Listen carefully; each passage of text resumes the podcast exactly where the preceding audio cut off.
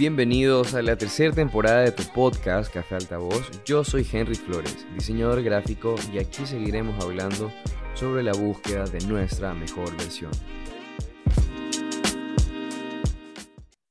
¿Qué tal amigos? ¿Cómo están? Sean todos ustedes bienvenidos a otro episodio de tu podcast Café Altavoz. Estamos en esta tercera temporada, como saben, eh, acabamos de cumplir un año, ya estamos de regreso en Ecuador y hoy tengo un invitado súper especial un invitado desde la ciudad de Guayaquil. Hoy nos va a acompañar Javier Pérez, más conocido como Cinta Scotch. Es probable que la gran mayoría de los que estamos escuchando el podcast, los que nos acompañan en el día de hoy, sepan quién es Cinta Scotch. Em, pero bueno, voy a hablar algo breve de todo el trabajo y todo el... No voy a poder describir todo lo que está haciendo Javier, pero en síntesis es un diseñador de la ciudad de Guayaquil eh, que ha tenido un trabajo progresivo muy exitoso, muy reconocido a nivel nacional e internacional, más conocido como Cinta Scotch, donde mezcla la ilustración con elementos cotidianos del día a día, como frutas o cualquier artículo como un clavo, hasta algún otro tipo de componente como un clic o una revista o una portada y crea una pieza muy, muy significativa a nivel narrativo de la comunicación, pero con un estilo muy simple. Así que hoy le quiero dar una cordial bienvenida a Javier, más conocido como Cinta Scotch. ¿Qué tal, Javier? ¿Cómo estás? Hola, Henry, ¿qué tal? Gracias por la invitación a tu podcast. No, gracias a ti por, regalarme un poco de tu tiempo para esta, esta plática, para conversar un poco y conocerte un poquito más. Yo quiero empezar eh, con, algo que, que, justamente estaba leyendo, te mencionaba en una entrevista que te realizó Radio Cocoa, y desde ahí quiero partir, en una frase que tú pones y cito. Dice, no me gusta ensuciar mi trabajo, mi concepto de ilustración es simple y limpio. ¿Qué onda con Javier Pérez y qué onda con la simplicidad? ¿Qué representa o qué tan importante es para ti la simplicidad? No solo en el trabajo, sino en todo tu entorno, proceso creativo, en la forma en la cual tú estás viviendo tu vida. Cuéntame un poquito acerca de eso.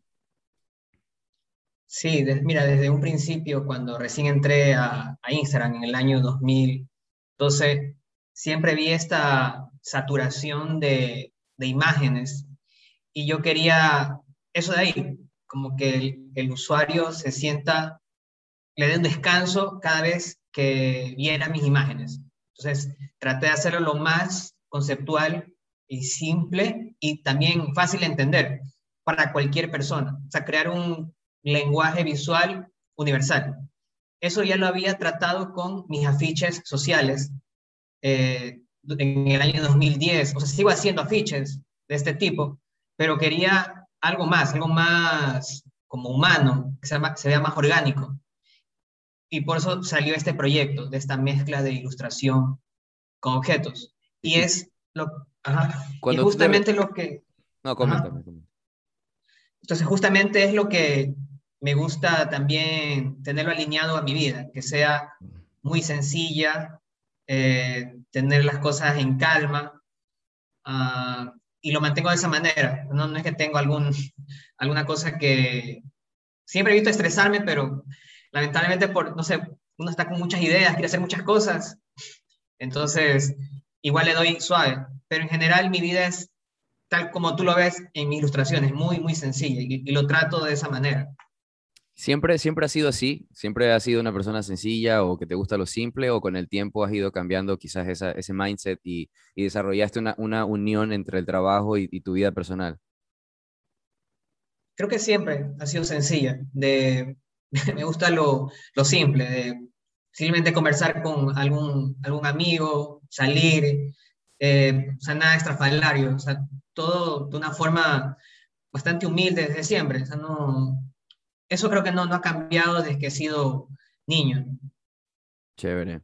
Sí, te lo mencionaba porque justamente el, estilo de, tu composición o la narrativa entre la dualidad que tienes entre el objeto vivo y la ilustración, porque metes desde una fruta o de repente algún objeto, como lo mencioné, un clavo, un clip de, hoja, eh, genera la composición y la narrativa es potente con elementos simples, con pocos elementos. Pero también aquí en esta frase que mencioné anteriormente, hablas de la limpieza, de la limpieza eh, de la composición, pero yo quiero también hablar un poco de eso, profundizar en lo de la simpleza y la limpieza y lo que dices que siempre ha sido una persona muy humilde, que siempre ha sido una persona este, muy sencilla. ¿Tú crees que en la actualidad la cotidianidad o, o el día a día entre los seres humanos, o sea, la gente está muy cargada de cosas, la gente debe soltar cierto tipo de cosas, porque yo también soy muy partidario del minimalismo. Por ejemplo, yo creo mucho en, la reducción de elementos que no aporten, hablando del, ámbito del diseño, que no aporten algo al, al mensaje concreto, creo que estorba. Y en la vida normal, en mi vida familiar, en mi vida amorosa, también considero que la acumulación de muchos elementos, la acumulación de muchas cosas, distorsiona la, la, visión o el mensaje. ¿Cómo, es, ¿Cómo eres tú en tu día a día, en tu cotidianidad con las relaciones de, de las demás personas? Sea, tal cual lo que tú dices. O sea, yo siempre trato de deshacerme de cosas que no me aporten.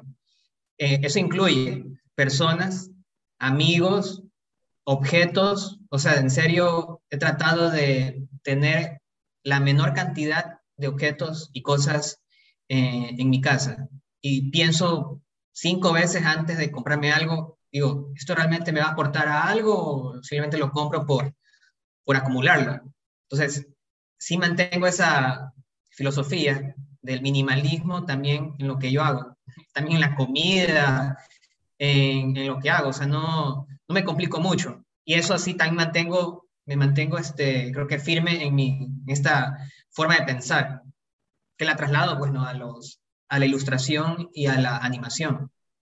Claro, sí, yo, yo entiendo perfectamente y eso era uno de los temas que yo quería hablarlos contigo porque justamente lo que reflejas o la, o la narrativa y el mensaje que das a través de tus diseños es justamente eso, ¿no? O sea, una limpieza. A mí me gusta mucho eso el blanco predomina siempre por lo que el, tu, tu, ilustración o es con lápiz o es con pluma, pero el fondo termina siendo blanco, por lo menos la gran cantidad de, de tu trabajo, ya que ahora igual he visto que estás haciendo el stop motion y entonces ya le metes otro tipo de, de elementos a, a, la composición. Por ejemplo, vi el trabajo que tenías de, de una funda de un producto y cómo, cómo armaste todo el set con arenita al costado, con, con, con el producto también como derramándose. Entonces, este, es otro proceso a, a la ilustración estática como tal pero me parece súper, súper chévere. Cuéntame un poco cómo lidias también con eso, porque Guayaquil es una ciudad caótica, o sea, Guayaquil es una ciudad bulliciosa, una ciudad muy acelerada. Eh, las veces que estoy en Guayaquil es, o sea, el tráfico es inmensamente apretado, es rápido. ¿Cómo lidias tú con esa también, esa, esa mentalidad o esa personalidad que tienes de, de lo mínimo y salir también a la calle, que debe ser un, un contraste eh, raro en Guayaquil? Sí, o sea, a mí particularmente me gusta mucho el centro y me gusta, eh, o sea, cada vez que voy al centro es, eh, creo que es, tú escuchas al vendedor, escuchas el taxi y es, o sea, todos estos sonidos a mí me gustan demasiado. O sea, siente, eh, no sé, como que estoy siendo parte de esta, de, del centro de la ciudad. O sea, me gusta mucho este, esta parte caótica. Pero este mismo caos en otras partes, por ejemplo, yo que sé, en Urdesa, que haya un tráfico, eso no me gusta. es como que me, me fastidia. Pero en cambio el centro sí. Y donde yo vivo es todo muy tranquilo. Yo vivo cerca del Mall del Sol. Y vivo acá porque me queda cerca de la oficina y me queda cerca de, del mall. Entonces solamente voy, o sea, trato de solamente caminar a, a hacer cosas. Por ejemplo, voy al mall, entonces compro eh, algo, regreso y ya, no, me complico en el taxi. O sea, yo nunca viviría en otra, digamos, que se llama en San Borondón, o estas ciudades las que quedan muy lejos, pues, pues, diría, ok, para salir tendría que coger un taxi y es, sería todo un trámite. Entonces, mantengo ese estilo de vida bastante simple, solamente caminar teniendo estas cosas cerca. Entonces, voy a la tienda, voy al centro comercial y ya. Sí, sí, te entiendo perfectamente. Este, en cambio, yo, yo también mantengo siempre, trato de buscar una, un estado de, de, paz o de tranquilidad en mi día a día, de troto, este, todas las noches, pero me pasó algo extraño ahora que estaba, eh, estuve unas semanas en Nueva York y me, me, encantaba el caos de esa ciudad. O sea, para mí es, es muy inspirador Nueva York en todos los sentidos. La, la exploración de culturas, lo que encuentras, desde la estética hasta la parte mucho más bohemia, la parte eh, también de la calle, porque Manhattan, Nueva York es una ciudad muy callejera, o sea, todo gira ahí. Pero yo redescubrí, digo redescubrí porque antes lo hacía, pero lo había dejado y con esta visita a Nueva York como que me volví a encontrar con esa intención de que a mí me gusta mucho caminar y por allá quiero ir un poco acerca de la inspiración. ¿Dónde encuentras inspiración? Te comentaba que a mí caminar me ha resultado un ejercicio muy importante eh, en, la aclaración de mis ideas. Salir con mi perrita a caminar eh, en silencio, no escucho música, solo voy caminando y voy haciendo catarsis interna, ¿no? Entonces digo, ok, este proyecto X eh, está funcionando, este de acá no me funcionó, este de aquí sí, pero he encontrado en la caminata, he encontrado ese diálogo interno que me ayuda a encontrar la razón de las cosas, la razón del, ser también de mi pasión, de, todo eso que, surge dentro de este tipo de, profesiones creativas y comunicativas. ¿Cómo surge la inspiración de Javier? ¿Cómo surge tu, tu proceso de la primera idea? Retomando tu, tu viaje, yo también hace poco también me fui a, a, Nueva York. Yo nunca había ido a Estados Unidos. ¿En serio? Era la primera vez que iba. ¿Qué tal? imagínate, tan viejo. Tan viejo. Entonces, quiero ya volver, o sea, ya. no. O sea, en serio. Y también eso de, de caminar. O sea, hay caminar. Yo, yo estoy acostumbrado a caminar mucho. Ya. Entonces, cuando fui allá, como que fue normal caminar y caminar un montón de cuadras.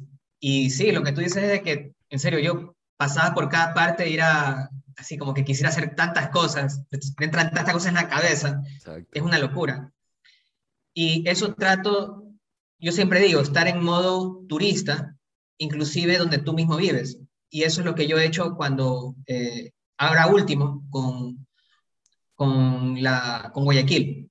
Es decir, yo tengo un proyecto de esto de combinar eh, paisajes de Guayaquil con ilustración. O sea, hice dos colecciones. Sí.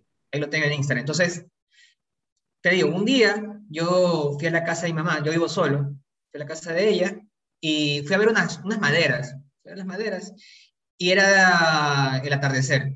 Se me asomé, ella vive en toda la 9 de octubre. Okay. Me asomo y veo este, así, este paisaje muy, muy bonito, así con muchos colores, y decía, qué increíble. Entonces le, le tomé una foto. Entonces decía, está chévere para el Instagram, pero quisiera meterle algo más. Algo, algo le falta esto de aquí. Entonces se me ocurrió darle la vuelta. Cuando le di la vuelta, me vi así como que esto parece como, como, eh, como un río, o sea, se ve súper extraño el cielo, se ve como otra cosa. Y dije, ah, puedo poner aquí un personaje, como que estuviera asomado a este como río de, de, nubes, porque está al revés la foto. Ya. Y lo, lo, pongo en mis, historias, yo pongo en historias cosas, eh, ideas, eh, ideas muy así aleatorias que se me ocurren, para ver si funcionan y podría crear algo posteriormente. Lo publiqué y la gente, qué increíble, o sea, es como que se volvió loca con esa foto que le había dado la vuelta. Y luego digo, bueno, voy a probarlo en, en Twitter. Lo puse en Twitter, como 200 retweets, así como 1000 likes, y decía, algo que simplemente se me ocurrió, ir probando estas, estas ideas. Y así mismo fui probando con distintos puntos de Guayaquil. Y lo que te decía, estar siempre en un modo turista. Así mismo como tú te sientes en Nueva York, eso, ese mismo pensamiento trasladarlo a tu ciudad o a tu entorno, porque te puedo asegurar que puedes encontrar muchísimas cosas eh, las, cuales tú no has visto, por estar como que es lo cotidiano, es como que siempre lo claro, ves. Claro, claro. Estás como, está como en el mood de ya no espero nada nuevo porque vivo aquí, ya me lo conozco todo y olvidas que existe esa oportunidad, como tú mencionas, en esa cotidianidad de, encontrarle un sentido diferente a, a, las cosas. Justamente estoy viendo la imagen que me, que me acabas de mencionar. Qué chévere, me parece súper bacán eso que, que tú estás hablando, porque también es un ejercicio, ¿no? El ejercicio de mirar, el ejercicio de, de explorar esas ideas y el ejercicio de tratar de transformarlas. E, esos procesos creativos son indiscutiblemente también eh, parte de, de, esa espontaneidad y esa búsqueda. Esa búsqueda. ¿Qué tan, qué tan visionario o qué tan, eh, ¿cómo sería la palabra? ¿Qué, qué tan proyectista eres? ¿Qué, ¿Qué tanta proyección tienes con tu trabajo? ¿Tú crees que nace de forma espontánea o tú si eres una persona que dice, no, yo me lo propongo, yo me lo estoy buscando, esto es porque yo soy disciplinado, porque yo sé hasta dónde quiero llegar. Porque hay mucha gente que dice, no, yo solamente lo hago porque me gusta hacerlo, porque me nace, porque, porque amo hacerlo, pero también eh, existen personas, y ahí me incluyo, que yo sí considero que debo ser constante, que debo ser eh, disciplinado, que necesito disciplina, que necesito constancia para poder ver resultados poco a poco, una mejora, una evolución, pero también sé que hay gente que le nace eh, de forma muy natural, que no se estresa, que simplemente dice, bueno, hago lo que sea y les va recontra que bien. ¿Cómo eres tú en eso? Yo creo que también siempre lo digo, de que muchas personas tienen todas las personas tenemos talentos distintos y queda cada uno poder aprovecharlo. Y yo creo, yo sí, yo sí creo que tengo un, talento un talento para hacer este tipo de, de ilustraciones que a la gente le gusta. Y creo que desde que inicié en el año 2012, si no hubiera sido constante ni disciplinado, creo que no estaría aquí porque siempre ha sido una búsqueda de encontrar cosas nuevas, crear nuevos proyectos, nuevas colaboraciones, eh, nuevas técnicas, mezclar lo que ya tenía hecho con cosas nuevas. Y mucha gente que tiene talento, tiene buenos proyectos, y bueno, eso, eso es lo que yo he visto, en cambio, fracasos, de que se han quedado ahí, han muerto con esto, por confiarse en el, en solamente en el talento. Y en serio, el talento es así una, es un porcentaje tan mínimo que el resto es esfuerzo, en serio estar todo el día ahí, en serio pensando y hacer cosas nuevas. El talento, hay gente con mucho talento que no lo aprovecha, pero la gente que tiene así poquísimo talento, como yo, porque yo no, yo quisiera saber dibujar, ya. Por dos, por dos, brother, o sea, por dos, te juro. Si supiera dibujar, en serio, no sé dónde estaría. Entonces yo sé dibujar, estos garabatos. Ese es mi, ese creo que es mi talento, dibujar garabatos. Pero lo que he hecho es aprovecharme de eso, explotarlo hasta mis límites, que es eso de ahí, no puedo hacer, o sea, nunca podría hacer, o sea, podría hacerlo, pero me tomaría mucho tiempo hacer un retrato, porque eso lo estudié en la, en la U, pero hay gente que hace retratos hiperrealistas, y me quedo así como que, qué increíble esto de acá. Entonces, hay que en serio reconocer cuáles son tus talentos, aprovecharlos y monetizarlos. Sí, exactamente. Y, ahorita que lo mencionas, es de verdad. Yo lo hablaba eh, en, la temporada pasada con Chocotoy, un diseñador venezolano que ahorita está en, México. Él es, diseñador eh, de personajes en 3D. Y justamente hablamos de eso y él me decía, mira, hay tanta gente talentosa en el mundo, pero si todo el mundo que, o sea, si todos los seres humanos que fueran o tienen un talento le pudieran sacar ese provecho, o fueran millonarios, o fueran eh, demasiado reconocidos, o tuvieran un, trabajo relevante, eh, el mundo no, no, tendría sentido entre la pasión y el ejercicio, porque tú, él me ponía un ejemplo, dice, tú pones una persona que tiene el 95% de talento, pero tiene el 10%, el, no, el 90% de talento y 10% de disciplina, esa persona es difícil que avance, que crezca. Pero si tú coges a una persona que tiene el 80% de, de esfuerzo, de disciplina, de constancia, eh, y el 20% de talento, te aseguro que ese 20% de talento lo va a triplicar, porque es la constancia, es el ejercicio lo que realmente te lleva a dar el siguiente paso, a mejorar, a evolucionar tu técnica, tu trabajo y este tipo de cosas. Y, eso que tú mencionas, de verdad que siempre lo he tenido presente, porque, porque es súper jodido. Hay mucha gente que es talentosísima, pero, pero tampoco eh, le está yendo tan bien, por ejemplo. Y como tú dices, yo no sé dibujar tampoco, yo no sé tomar fotografías, no soy bueno para, para, para hacer videos, este, y trato de, de, pulir o explotar lo que yo más sé o lo que yo más puedo y, y perfeccionar en eso, ¿no? Como darle duro a, a, a ese tipo de, de, cosas. ¿Cómo lidias tú? Te lo pregunto porque tú ya eres una persona con cuenta eh, destacada en Instagram, tienes el visto, no sé si en Twitter también lo tienes, solo tienes el, el el destacado en, en, Instagram o en todas tus redes? Tengo en, en Facebook, en Giphy, en... ¿Dónde más? ¿Dónde más? ¿Dónde más hay verificación? Dios mío. Pero, pero, o sea, en serio, para poder lograr esa verificación, me tardé dos años en aplicar. Ya. Fue mucho, mira, mira, en un principio eh, yo aparecí en la cuenta de Instagram con una animación. Y justamente me puse, me puse eh, primero me contactó Instagram en español y luego Instagram sea, el normal, los gringos. Ya. Y me entrevistaron y todo. Y justo, entonces yo, yo, aproveché y le dije, oye, quisiera que me, me verifiquen, o sea, que me ayuden. Me dijeron, pero no, eso de ahí con departamento y a la final, esto te hablo año 2014, 2015. Ya. Y yo me quedé chuzo, o sea, nunca voy a lograr verificarme. Y luego un día me salió una notificación. Tu cuenta este, es, es relevante y te pueden verificar. ah, ok, van a verificar en cualquier momento. Eso fue hace mucho tiempo y ya, decepcionado de la verificación. Nunca, siempre nunca van a verificar. No y lo luego, esperabas. No, entonces luego se abrió este que tú puedes, tú puedes aplicar y te lo, en serio, durante dos años tú solamente puedes aplicar cada 30 días. Durante dos años, cada 30 días, siempre aplicaba. Entonces, ahora último, cambiaron eh, la forma de aplicar donde tú puedes incluir links de, la prensa. Entonces, yo decía, chuzo, o sea, ya aparecía en Colosa, ya aparecía en BuzzFeed. Digo, ya, pues, o sea, párenme bola. Claro. Entonces, ya el segundo intento de mandar links, me verifican.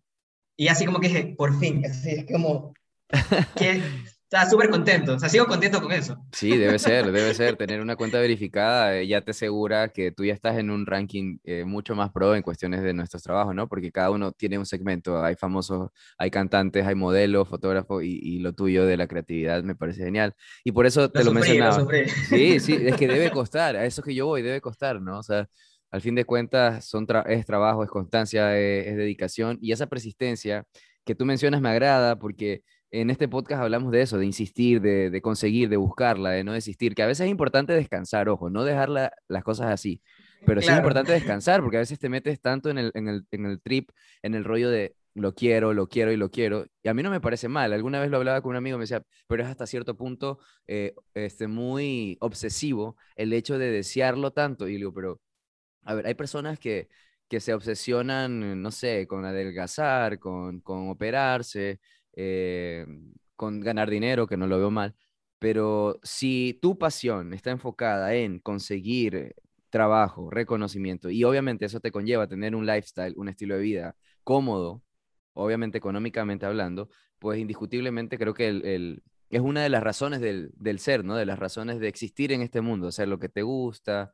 dedicarte a dedicarle tiempo a eso y obviamente poder vivir de eso, porque creo que la felicidad, yo lo he hablado mucho en este podcast, que la felicidad no tiene que ver mucho con el reconocimiento o con el dinero, pero sí tiene que ver mucho con hacer lo que realmente te gusta hacer. Y cuando haces lo que realmente te gusta hacer, porque lo haces bien, tienes todo, reconocimiento y tienes dinero, o sea, por añadidura viene de por sí. ¿Cómo lidias con eso?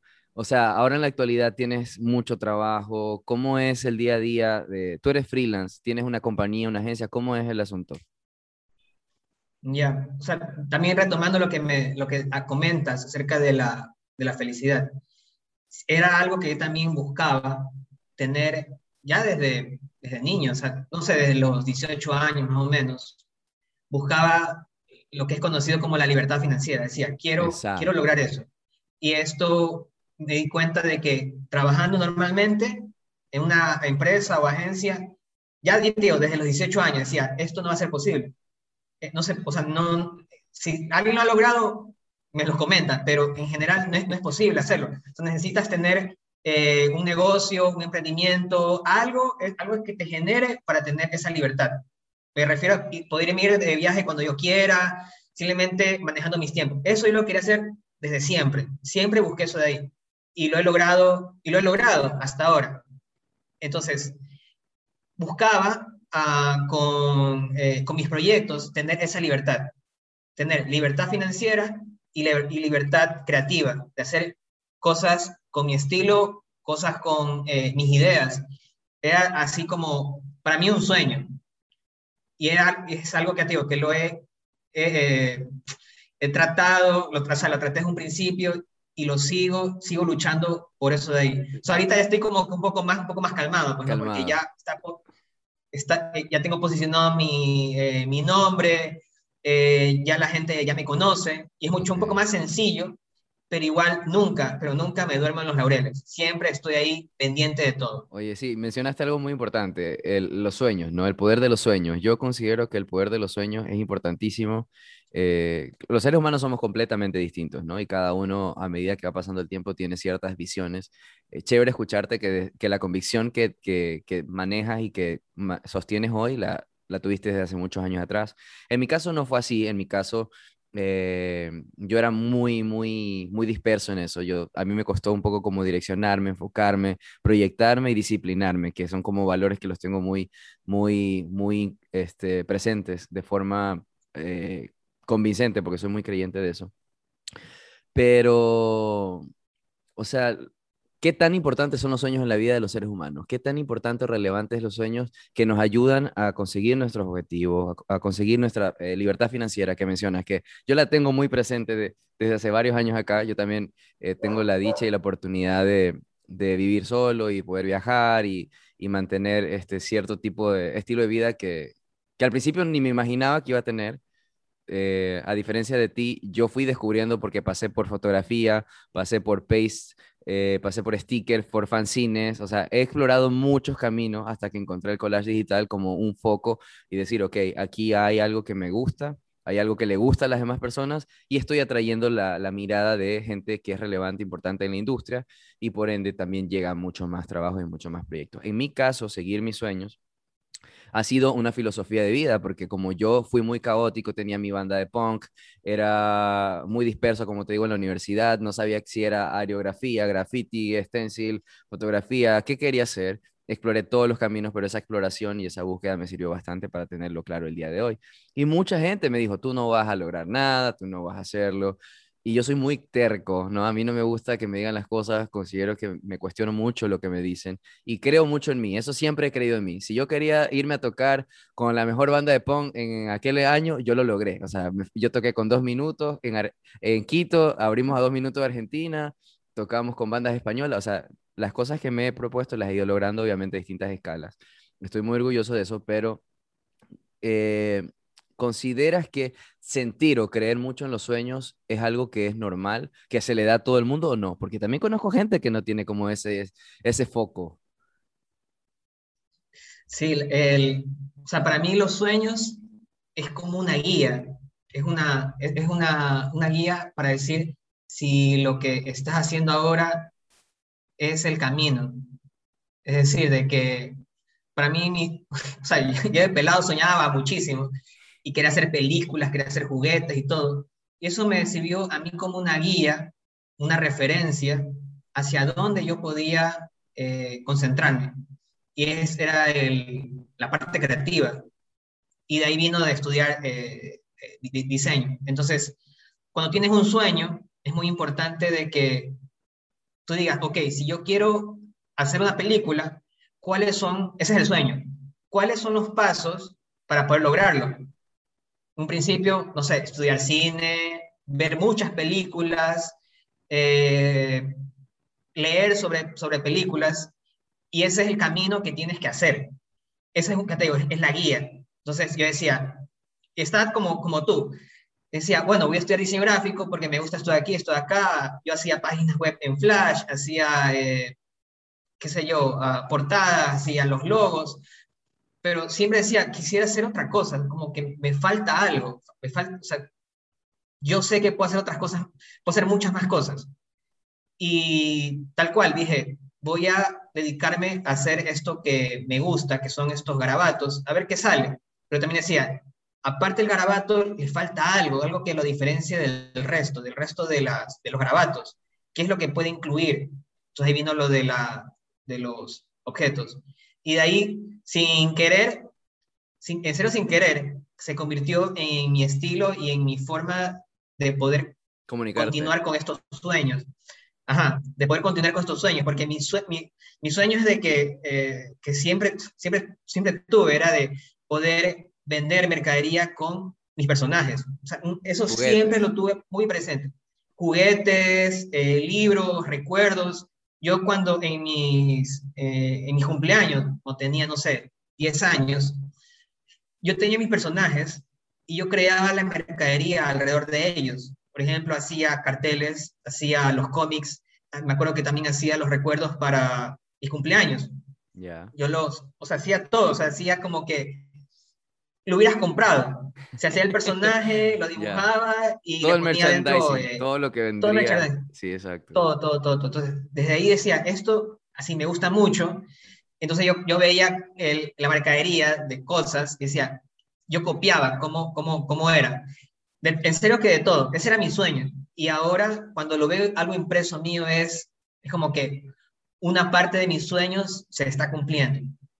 Qué Y así voy a, y yo sé, ahorita voy a continuar con, con eso. de ahí. Ahorita tengo un proyecto que lo voy a lanzar en, en un mes más o menos.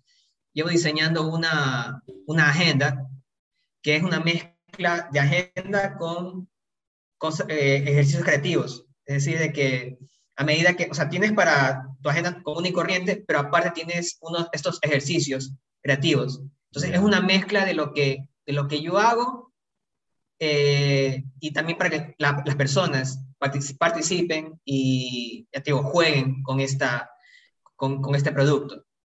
Y es, ya te digo, lo llevo diseñando desde, desde enero. Ya, ojalá ya salga bien, todo salga bien con el proveedor.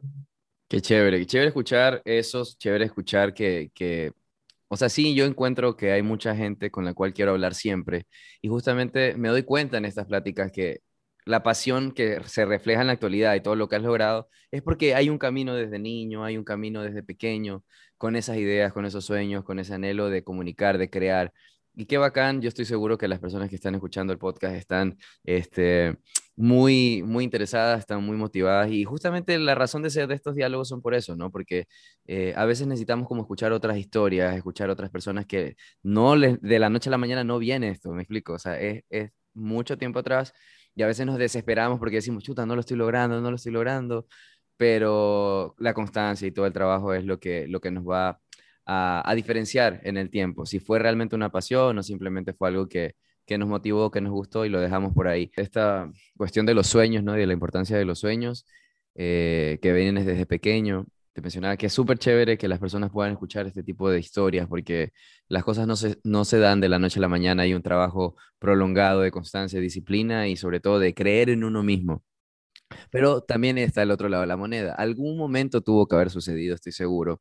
No sé si en, en, trabajo como agencia o como freelance, ese sueño también se vio golpeado y algún momento tú lo dudaste o, o no dudaste nunca por cualquier cosa que ha pasado, mal presupuesto, que terminara algo mal o que no alcanzaras, eh, no sé, a, bueno, en este caso la, verificación eh, se dio, pero algo, algo en, tu vida que tú digas, ok, aprendí de este no, aprendí de no pasó, aprendí del pudo ser,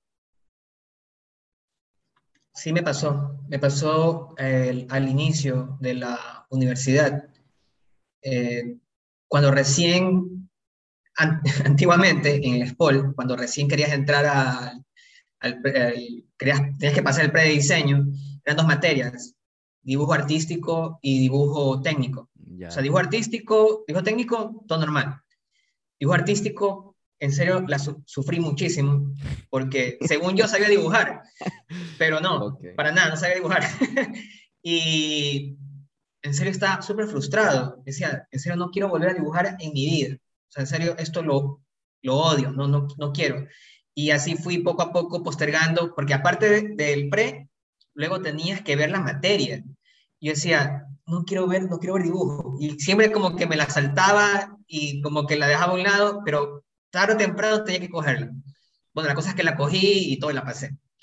Pero cuando recién, cuando ya pasé el pre de dibujo y el de dibujo técnico, mis primeras materias las vi con una profesora que en serio, una excepción total de, de la carrera. Okay. Decía, ¿No sabía o qué?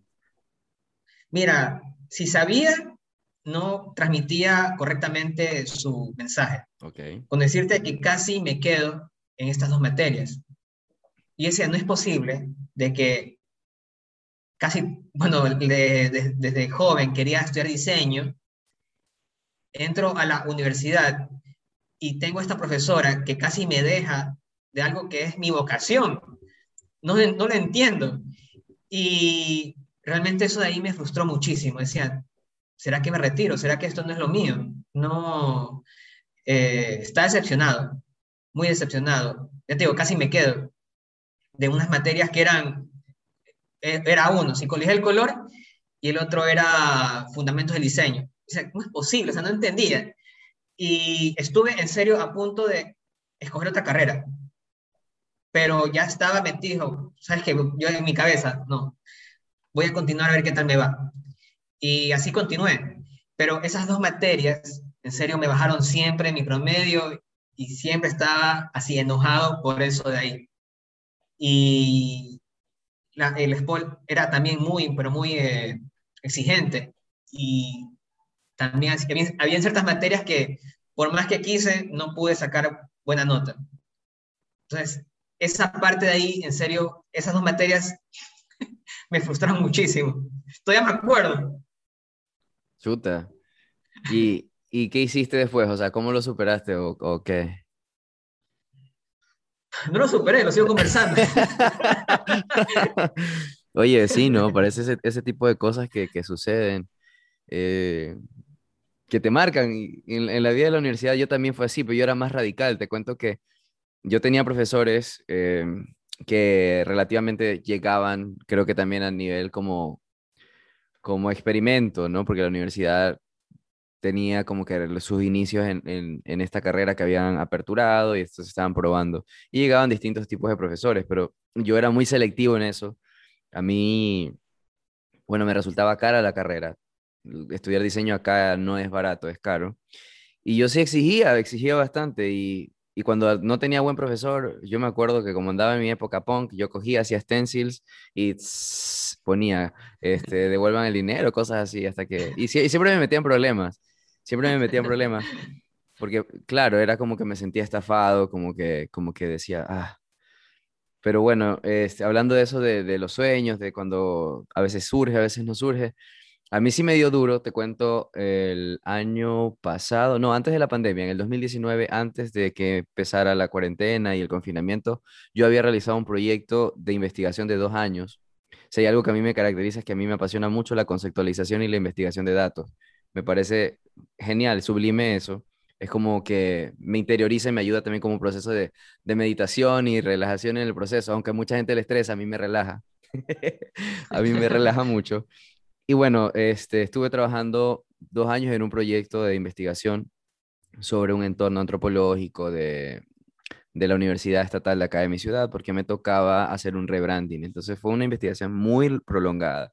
El proceso de, de aprobación era muy prolongado, porque no es lo mismo tener un cliente fijo, un cliente, una empresa, a tener un consejo universitario donde hay un comité, donde hay presidentes, secretarios, estudiantes, docentes, investigadores, bueno, hay muchos filtros, ¿no? Entonces, eh, en ese proceso de aprender en la vida, que fue una gran lección para mí, este, a mí me dio duro porque después de los dos años que me aprobaran todo, cuando la marca se ejecuta porque fue aprobada, cierto sector de la universidad, porque las universidades públicas tienen un, un, demonio, tienen un gran mal ¿no? Que las universidades públicas siempre hay un sector que cree que le pertenece y otra que no.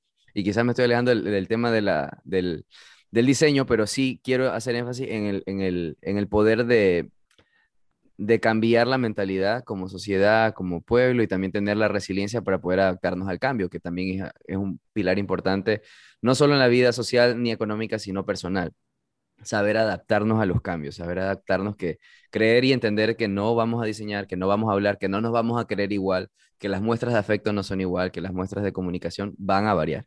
Entonces el mundo obviamente cambió.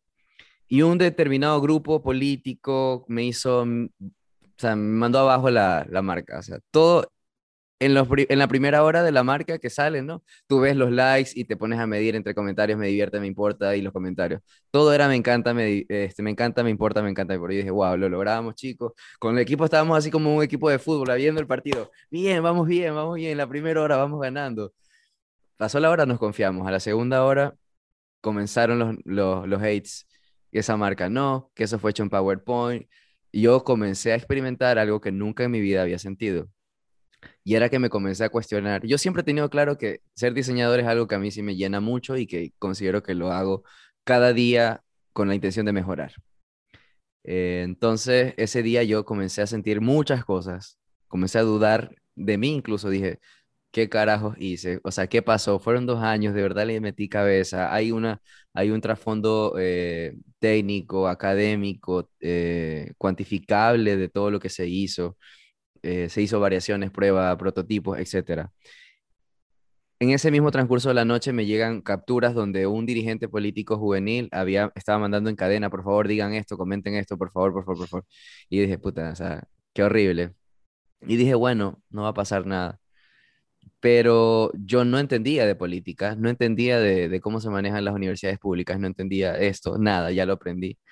Y lo tumbaron, lo dieron de baja, o sea, porque una persona que estaba con un interés de que este cambio no se diera, comenzó a hacer una polarización de un mensaje negativo y la gente también no tiene pensamiento crítico y comenzó a cuestionárselo. Entonces, en ese momento yo sentía que yo no era diseñador, yo sentía que mi vida no tenía sentido, que yo había estudiado tanto tiempo y dije, no, esta, o sea, no, ¿por qué estudié esto? ¿Por qué yo te lo juro que las lágrimas se me salieron porque fue mucho trabajo, o sea, malas noches. Yo soy una persona que cree en la constancia y lo hemos hablado en este episodio.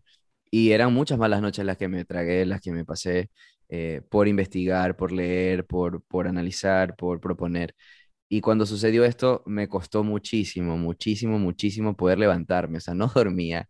Eh, tenía un coraje. Por suerte, como fue confinamiento, ya no tenía que ir a la universidad ni verle la cara a nadie, porque la verdad que no quería ver a nadie. O sea, sí me golpeó, me golpeó mucho porque fue uno de los trabajos que más cabeza, o sea, no corazón, cabeza y después el corazón, pero le metí full cabeza, o sea. Y levantarme de eso me costó, pero el mismo trabajo fue el que me levantó. O sea, por si alguien está escuchando este episodio y también le han bajado un presupuesto o le han dicho, este trabajo no me gusta o no me sirve o no, no funciona, también es importante como seguir creyéndotela porque te puede, te puede mandar al carajo, o sea, te puede tumbar y, y, tu trabajo es tu vida, o sea, tú vives de eso, tú ganas dinero de eso. Y llegó un momento en el cual yo dije, no, voy a parar. Por eso te dije hace un inicio que es importante parar tomar un descanso, pero no dejar botado el, mismo propósito. Y en este sentido, ahí fue que, sucedió todo esto que me, que me está llegando últimamente, que es trabajo del exterior de, Estados Unidos. Eh, agradecido por eso, por seguir creyendo en mí. Agradecido por creer también en las personas que me inspiran. Aquí hablamos mucho de la inspiración. Trato de invitar a gente que admiro. Tú eres uno de ellos. Lo invité a Chocotoy, invité este, a una amiga de México que está en Barcelona, que es docente en doméstica. O sea, mi intención con estos diálogos, mi intención con estas pláticas es que la gente que nos está escuchando, que ha pasado por momentos lindos en el diseño y momentos bien feos, porque esto también tiene un, un dark side, tiene un lado oscurito, tiene un lado de que, ah, ¿por qué? El diseño no me va a dar comer, el diseño no me, no me da llegar a un punto que, que sí, que sí te da, llegar a un punto que tienes esa, esa libertad financiera que tú mencionas, y esa paz de hacer lo que te gusta. Sí, es, es un camino bastante complicado, de muchas frustraciones y también, como te lo, me hizo recordar la, el hecho de que yo no quería volver a dibujar, que había dibujado toda mi vida. imagínate ese punto. Ahorita dibujo, me paso, me paso dibujando, pero llegar al punto de frustración de decir, no quiero volver a hacerlo, es muy triste. Es, eh, no sé, no lo, ahorita no consigo no dibujar. No podrías dejar de hacerlo. Para nada. No puedes, es, es mi vida, lo que hago. Otra, otra pregunta relacionada a eso de la vida y las pasiones. ¿Cómo estás? O sea, no quiero indagar en, tu vida personal, pero ¿cómo estás en cuestión a, sí, o sea, ¿cómo estás en cuestión a tu vida compartida, porque te lo menciono porque también cuando sentí mi cambio y mi, mi, proceso mucho más introspectivo entre el trabajo, mi, mi tranquilidad, mi paz mental y, mi lucidez en, en, en, torno a lo que voy buscando, también fui acercándome a personas, ¿no? Porque tú mismo dijiste, me gusta lo simple, me gusta eh, la, lo, lo minimalista y eso incluye personas. A veces te alejas de personas que no te aportan. ¿Cómo, cómo, cómo está tu relación ahora de tu ser interior, tu trabajo y estas conexiones que tenemos con, con, con terceras personas?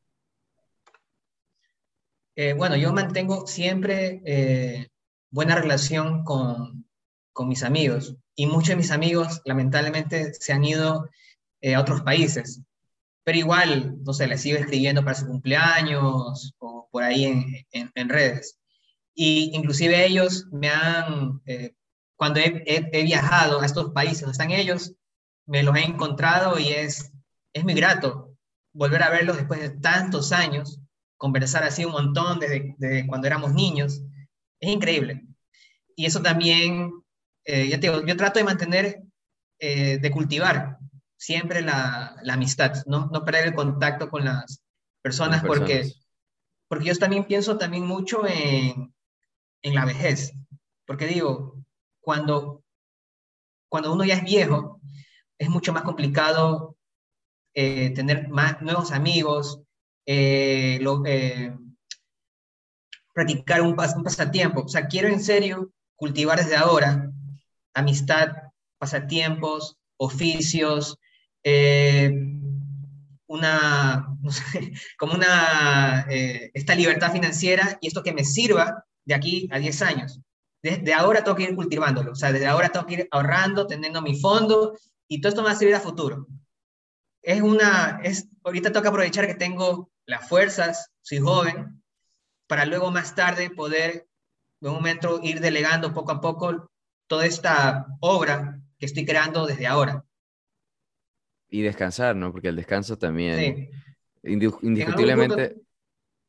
En algún punto tienes que descansar, tienes que descansar y me estoy preparando para eso, para descansar y vivir de las, de las rentas.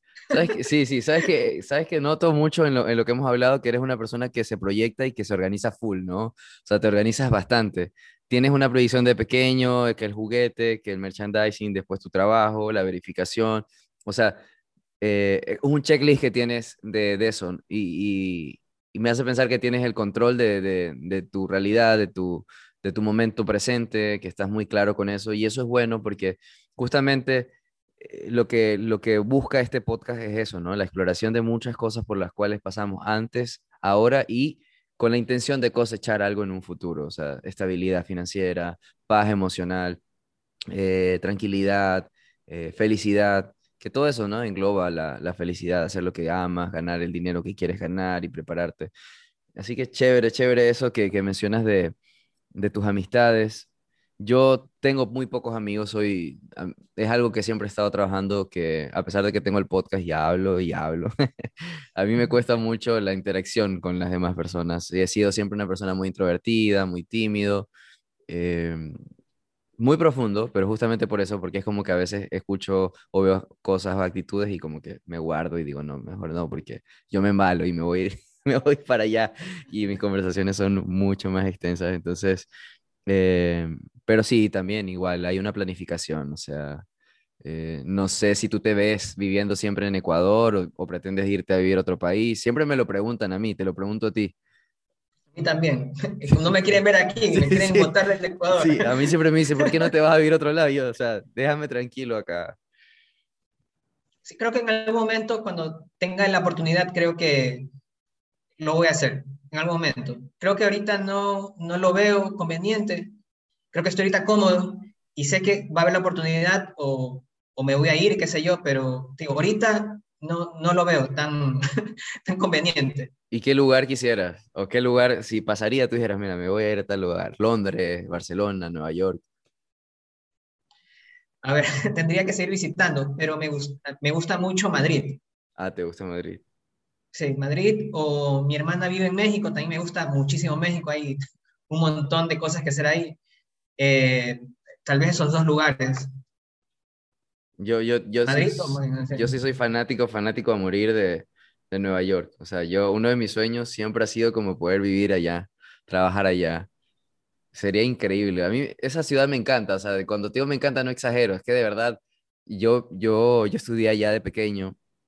Yo viví de pequeño y tengo esa conexión con, con esa ciudad. Es más, yo siento que gracias a haber estado tan contaminado de publicidad, porque ahí hay una contaminación inmensa, pero uh -huh. ese caos es sublime, me permitió generar como también un subconsciente eh, colorido de mensaje entre tipografía y eso que también te va construyendo una, una identidad como diseñador, ¿no? Entonces yo sí creo que, que debo mucho de lo que hago, de cómo comunico allá, al tal punto de que la, la clientela más grande que yo tengo es Estados Unidos.